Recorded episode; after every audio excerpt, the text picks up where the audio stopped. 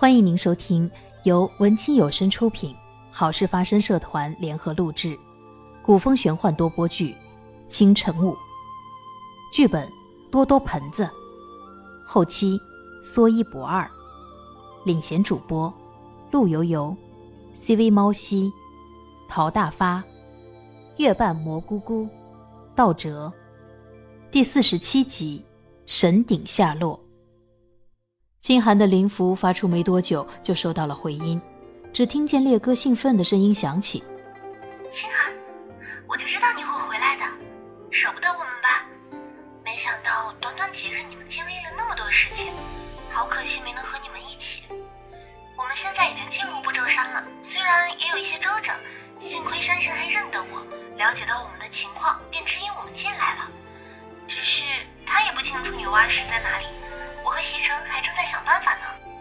樊城和清寒商量了一下，既然席城和烈哥那边还在寻找，不如他们就循着祖师的指示，先去一趟东海之渊。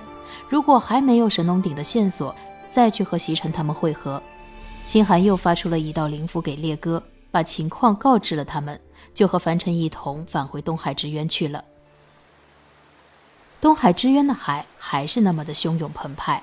但在凡尘的眼中，那都是欢快的小浪花。他忍不住变回真身，跃回海里，欢呼雀跃地畅游了一番。清寒在一旁看着，笑而不语。等凡尘畅游个痛快，才从海底冒出头来，大声对清寒说道：“清寒，你看我太兴奋了！你还是第一次和我来东海之愿，这是生我养我的地方，你觉得如何？”这里很好呀。清寒迎着海风，深深呼吸着夹杂咸咸味道的气息。我能感受到这里蕴含着天地间浑厚的精气，难怪你能修成至纯至真的灵气。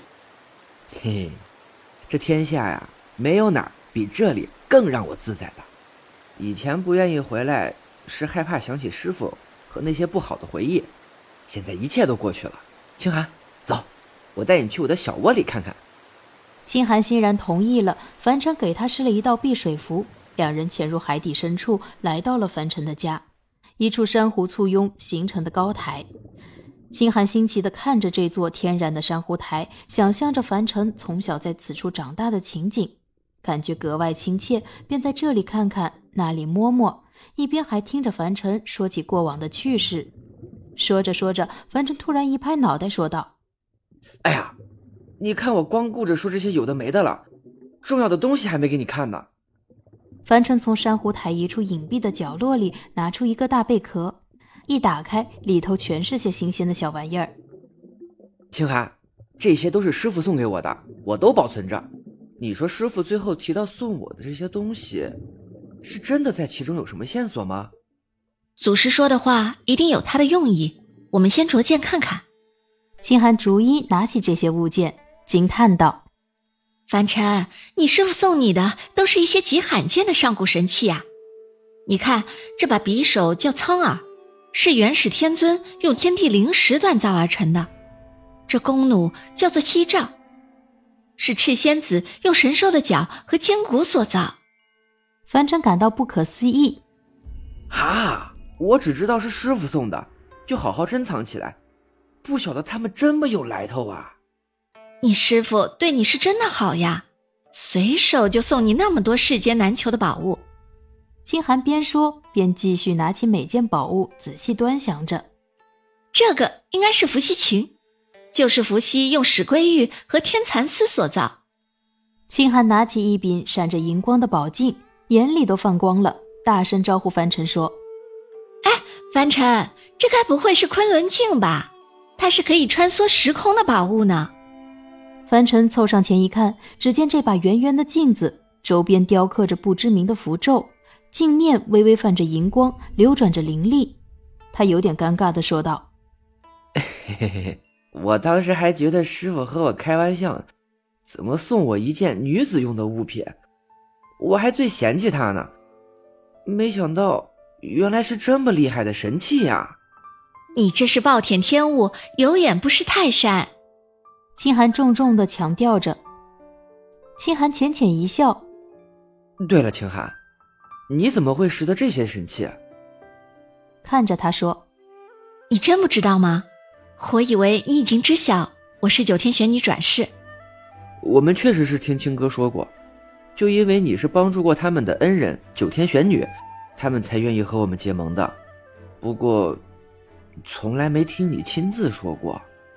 我来这世间有必须完成的使命，所以从出生便带着九天玄女的记忆，这些神器自然识得不少。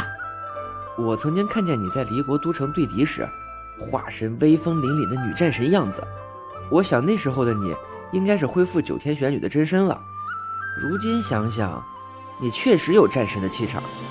我在你面前，真就是个傻小子。凡尘自嘲地说着，清寒不禁笑道：“你呀，也是盖世英雄，别长他人志气，灭自己威风。咱们说回镇上。”金寒拿起昆仑镜，凝重地说。我们是不是可以通过昆仑镜穿梭时空寻找神农鼎呢？对哦，我怎么没想到呢？只是这镜子要如何使用啊？金寒尝试将昆仑镜举起来，凝神说句：“前往神农鼎失落之处。”然后他将灵气缓缓注入镜面中，他的灵气与镜面的灵气渐渐交融，形成一道漩涡。清寒看着凡尘，两人默契的点点头，牵起手，化作一阵风，卷入那漩涡之中。两人一阵天旋地转，只好闭紧双眼，感觉身子不受到控制的被拉扯着。不知过了多久，终于掉落在了地面上。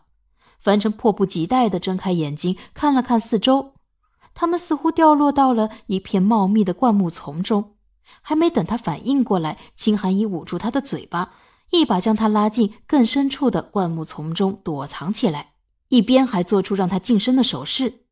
只听见不远处传来几个人的交谈声，其中一个年轻的男子说道：“师兄，如今妖魔已除，我们当如何安置这神农鼎？师傅可有交代？”